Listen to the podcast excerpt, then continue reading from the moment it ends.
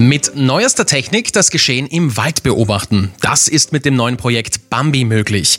Bambi steht für Biodiversity Airborne Monitoring Based on Intelligence UVA Sampling. Was das genau bedeutet, erklärt uns David Schädel, Projektleiter von Bambi und Professor an der FH Hagenberg. Herr Schädel, was genau wollen Sie mit den Drohnen bei Ihrem Projekt überwachen? Wir setzen Drohnen im Forschungsprojekt Bambi ein, um das Ökosystem Wald zu überwachen. Überwachen in dem Sinne, dass wir versuchen, die Tierpopulationen im Wald zu zählen. Und das heißt, wir wollen Überpopulationen entdecken, aber wir wollen auch die Möglichkeit haben, dass wir sowohl, wenn zu viele als auch wenn zu wenig Tierarten im Wald vorhanden wären, wollen wir damit aufspüren.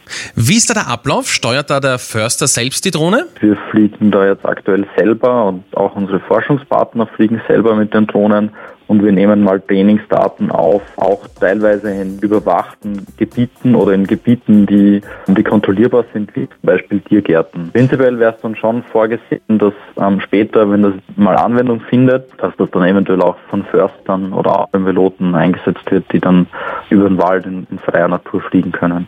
Ist die Drohne, mit der Sie die Wildtiere überwachen, mit besonderen Gadgets ausgestattet? Wir haben von DJI professionelle Drohnen im Einsatz, die eine Wärmebildkamera mit an Bord haben haben. Und wie spielt KI in dem Ganzen eine Rolle? Sie können sich vorstellen, wenn wir über den Wald fliegen mit der Drohne, dann nehmen wir da einiges an Bildmaterial auf. Dann können Sie sich vorstellen, dass da sehr viel Material entsteht, wo ein Mensch ähm, kaum mehr die Möglichkeit hat, dass er sich das alles manuell durchschaut. Und die AI würde eben den Menschen oder den Piloten dahingehend unterstützen, dass die Daten automatisch gesichtet werden und automatisch Tiere klassifiziert werden. Wie wird dafür gesorgt, dass die Tiere durch die fliegenden Drohnen nicht abgelenkt oder belästigt werden? Wir versuchen möglichst kurz über die Tiere zu fliegen. Das schaffen wir, indem wir einigermaßen schnell fliegen mit der Drohne.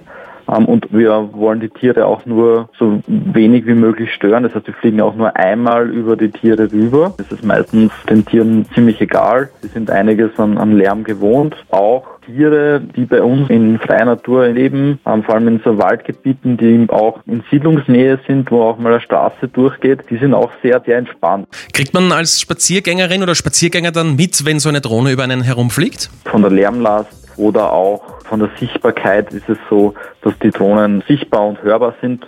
Wir fliegen auch nicht allzu hoch. Das heißt, wir versuchen möglichst die Sensorauflösung, die diese Wärmebildkameras so gut wie geht zu nutzen. Das heißt, wir fliegen auch nicht sonderlich hoch und da kann man die Drohnen schon sehen und hören. Und für wie lange wird das Projekt laufen? Das Projekt läuft seit letztem Jahr und ist bis Ende März 2025 mal finanziert. Alles klar, dann sind wir gespannt, wie das Projekt in den kommenden Jahren weiter verläuft. Vielen Dank für das Gespräch, Herr Schädel.